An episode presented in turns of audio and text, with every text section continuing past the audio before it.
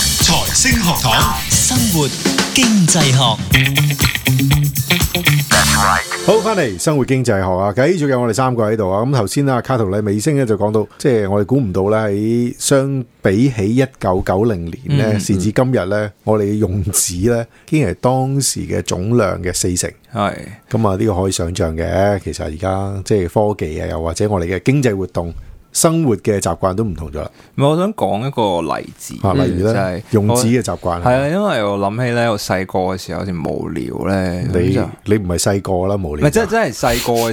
即係講緊係可能五六歲到啦嗰時， OK，因為有時真係因為我屋企獨仔咁就冇咩做，因為嗯五六歲嘅時候未係話。即係電腦嗰啲未係即係十分之流行，咁嗯你唔係上網都係五啊六 K 咁樣好嘈嗰啲咁哦樣嗰啲聲嘅時候，叫一輪嗰啲咁你唔係成日會開電腦用，你就會揾啲書嚟睇。咁其嗯中一種書呢，而家都仲有，但係越嚟越少嘅呢個地圖集啊，即係講緊哦呢香港九龍新界每一區會有一版嗰種地圖係係係冇集呢錯。以前嗰啲的士司機有時唔識路都會插一本喺 個我對的講我都士有一度。本喺我車尾箱，你都有啊？ 我你有一嗰個幾本多年版嚟㗎？ 已經可能記唔得知係咩年代，因為佢每年會 renew 一次 㗎嘛。咁係啊咁呢個係呢、個即係即係我我香港度真係好少用，真係買本地圖喺度揭 啊啦。但係我記得如果我喺喺澳洲生活嗰陣咧，其實都係嘅，都會有一個叫 Malway，即係嗰陣係係係 Melbourne，就係有一有一本地圖啦。你唔識去嘅地方咧，就喺就抄嗰度度揭揭揭揭 OK，揭 OK 揭個 area 咧，就揾翻嗰條街。哦，大概呢個位 係，啊置，跟咁住我之揸後過去啦。跟住下面又唔知接落係 page 廿啊係三啊，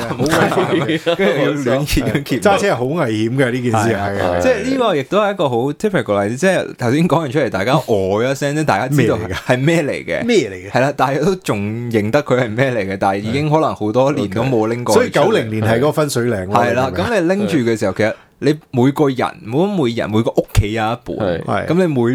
年 renew，我當你唔每年買多一本，係啊你下年幾誇張隔㗎年先買，咁其實嗰條數同你而家拎住部電話撳定位，係我即刻已經揾到你個人喺邊，完全唔係同一已經唔件事係同一回事嚟。所以呢個就係即係個科技又改變咗我哋某一種行為，冇錯，係嘛？個行為亦都係改變咗我哋嘅經濟活動或者我個係啊，同埋個資源消耗啊，資源消耗。冇錯，嗯冇錯，其實都係嘅。就你再諗下其他方面都係嘅。我哋成日，譬如我啲學校啲老前輩都成日喺度講啊，哇！你哋依家做研究就幸福啦，就呢間房度開電腦就得㗎啦。我哋嗰陣時係點唐㗎？嘢我哋嗰陣時係蒲圖書館嘅咁樣樣，要抄論文係真係抄抄份論文出嚟嘅，係一份一份嘅，就唔係啲 PDF file 嚟嘅咁樣樣。咁你見到個情況其實嗯都好好唔同嘅，即係今時今日個情況。係係咁我哋啱啱講嘅係紙張啦，咁另外仲有一樣嘢咧都有出，其實呢個更我睇嘅時候，我覺得更加出嘅。佢話嗰啲係硬卡紙啊、紙皮箱嗰啲啊，紙皮紙皮箱係啦。少咗，係啦，係咪好奇怪？我哋諗到嘅時候，即係譬如我講到呢一個而位家咁咧，嘅依即係你 Exactly，係網啊購應該多咗係嘛？啊嗰啲箱拆極都未拆完嘅，我成我成日覺得即係我見到呢一個位咧，我就諗起咩咧？之前講唔知某某啲節目係就喺度講，exactly 就係講嗰啲咩係啊叫雙雙十一雙十一係啦係啦，嗰啲孤獨節嗰啲咧，就啊喺度拆嘢噶嘛？係啦，你諗下我哋中國嘅經濟體有幾大？係咯，係啊，同埋唔好淨係以為係中國先係咁啊，譬如美國做 Amazon 都係一樣啫嘛，咪咯係其實一樣噶，係啦。咁所以喺呢個角度去睇，我哋就第一個時間當然就會覺得吓冇可能用少咗，啊一定用多咗。我我點估都係估多咗。冇錯，咁但係咧，根據啱啱我哋講話呢個研究員嘅呢本書咧，佢去睇咧，其實我哋今時今日用嘅硬卡紙或者紙皮，紙皮 OK，其實同一九九五年嘅時候個水平咧係相若嘅，冇多到相若冇乜點多。 OK 喂，一九九五年講緊幾多年前啊？廿幾年幾年前，前喎廿幾年前有冇網購呢樣嘢嘅咧？你講緊 Amazon 做書店嘅年代都未出現喎， 咪即係啊廿幾年前都有呢啲網，即係海外嘅都有嘅係，可能睇電視嗰啲啊好少好少啦。唔係都有，真係有，係但係冇咁蓬勃，冇咁容易咯。係啊，咁同今時今日完全唔係同一件事咯，係嘛？嗯爭好遠咯。咪係咯而而，家係你用手機就買到噶啦嘛，你而家隨時都買到噶啦係嘛啊。即係我諗你講緊廿幾年前講嗰啲網或唔網購啦，即係喺係遙遠嘅地方郵購係郵郵購購啦嗰，啲即係或者係有都啲有啦，有啲雜誌啊嗰啲咪冇錯會冇錯冇錯，但係嗰陣時你唔會隨隨便便去諗郵購咯，冇錯，喺啲好特別嘅情況同之埋後買好特別係啦，嘅嘢喺咯。香港你買嘢，你都唔會諗住郵 購咯。冇錯。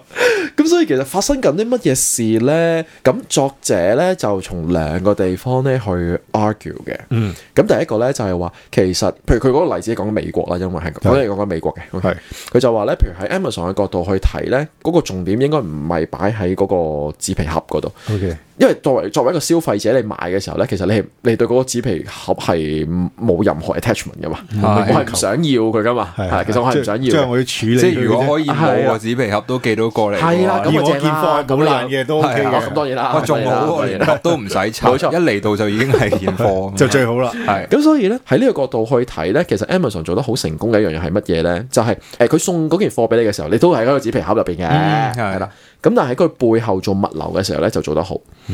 喺、背後嗰度慳原料，喺背後去慳嗰啲紙皮盒。 OK，係啦，咁我唔，但係佢呢度冇仔細去講究竟係個紙皮盒會細啲啊，即係唔好用咁多紙皮啊，定係其實唔需要包咁多層啊，定係可以點啊？啲紙皮襟用啲，唔使再又甚至有啲循環再用啊咁樣樣。咁佢冇特別去講得好清楚呢個位。嗯我但印象中即係我唔 sure 美國 Amazon 啦係，但我見過一啲講日本 Amazon 嘅一啲係節目咧，佢有講過，即係佢紙皮盒係係佢有好多種 size 嘅，即係佢係哦冇錯係係啦啊，本身可能你寄一嚿嘢咁嗯咁冇理由俾個好偉大嘅紙皮盒你咧，嘥料咯嘥晒呢條啦，一係啦啲廿嚟幾啦，包二咗嚟係誒佢哋嗰個回收咧係有一個 system，即係你你係即係唔會好似我哋咁，我哋就可能喺自己咩處理咩集集運咗落嚟之後，一大堆紙盒咁樣掉落去垃圾房噶啦啊嘛。係係咁佢嗰個係會回收翻翻去再用翻，咁 O 變 K，係嗯即啦係循環再用嗰個概念，係啊 OK。其實我哋香港都見到嘅係，即係好老實。除咗嗰個紙皮回收之外，另一個我都好 impress 嘅係乜嘢咧？就我去過本地一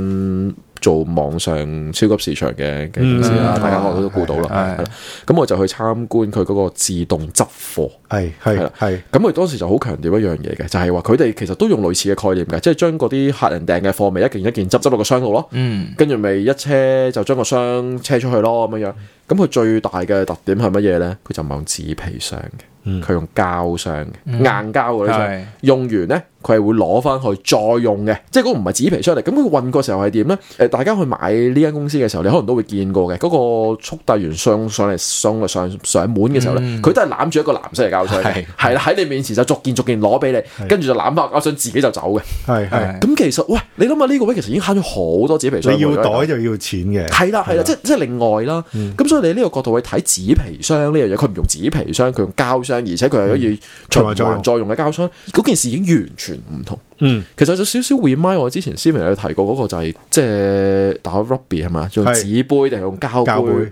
係啦，嗰個概 Share 念 cup 係啊，其實係好相似嘅概念嚟嘅。嗯即係我諗喺就呼應翻頭先我哋講話 Amazon 嗰個例子都係一樣，即係對個消費者嚟講，其實我係唔想要你個紙皮盒。係啊。咁所以你送上嚟俾我，係啊，你用膠箱送俾我，跟住攞嚟我 OK 嘅門口，係其實我 OK 其實某嘅。程度上有個 surface 添喎，即係我唔使開箱，係啊， 我我你幫你幫我我開嘛拆生死你幫我拆生死，然冇後錯就可以幫我煲，即係拎晒出嚟，跟住之冇錯係啊後，我最中意就係有有啲貨嚟到啫嘛，我唔係啊唔係係啊要我想見到啊嘛。係冇咯錯，咁當然亦都可能會即係有人會質疑一樣嘢，就係話，喂，咁你相關嘅成本其實喺度嘅喎，即係你用紙皮箱當然最初係有理由噶嘛，即係一來就係佢平啦，最主要就係係啦，咁你用膠箱其實咪貴咗咯咁樣樣，咁我諗中間應該點都會有啲取捨喺度嘅，同埋咁你咪睇下紙皮箱嗰個成本同埋用膠箱再用回收個成本爭幾遠咯，咁我諗呢度係即係即係有得 argue 嘅，亦都係點解我哋有陣時去到啲商場、大商場，譬如美食廣場咁啊，你見到其實佢用紙杯、紙碟㗎，嗯佢唔想洗啫嘛，係即係洗洗碗好貴啊嘛，係啦係唔使咯咁樣。咁呢個係一個方面啦，我哋頭先 argue 咗就係話，誒用紙皮箱個量其實係咪少啲？一來就喺 back end 嗰度可能可以慳到。係二來就係可能其實可以用到回收或者唔用紙皮箱咁樣樣，咁呢個第一個方面啦。第二方面呢，其實誒、呃作者亦都講咗一樣嘢，就係話其實你今時今日見嘅紙皮箱同埋你二十三十年前見嘅紙皮箱呢，其實佢就可能有唔同嘅，即係個原料你望落去都係紙皮，係但係其實所謂嘅紙皮其實唔係 exactly 係同一樣嘢嚟嘅。今時今日嘅紙皮箱呢，可能係由由於你生產嘅技術高啲嘅關係呢，其實佢可以用嘅原用嘅原料其實係少啲嘅，即係冇咁叫 material intensive 啊，即係做一樣咁多個個一樣咁大 size 嘅紙皮箱。個原料就少啲。係啦，其實係咪薄啲、輕啲，用嘅資源係咪可以少啲呢？以前一個你可以而家做到兩個呢，咁樣樣。咁而就因為呢一兩個原因呢，頭先就講過啦，作者就發現呢，而家用緊嘅紙皮箱嘅量，誒、呃、紙皮嘅量呢，其實同一九九五年，即係講緊二十幾年前呢，其實係相若嘅。縱使我哋今時今日有咁多網購啊，而家唔叫郵購啦，而家全部網購都好。咁其實呢個呢，係一個對我諗對人類整體嚟講係一個好好嘅消息嚟。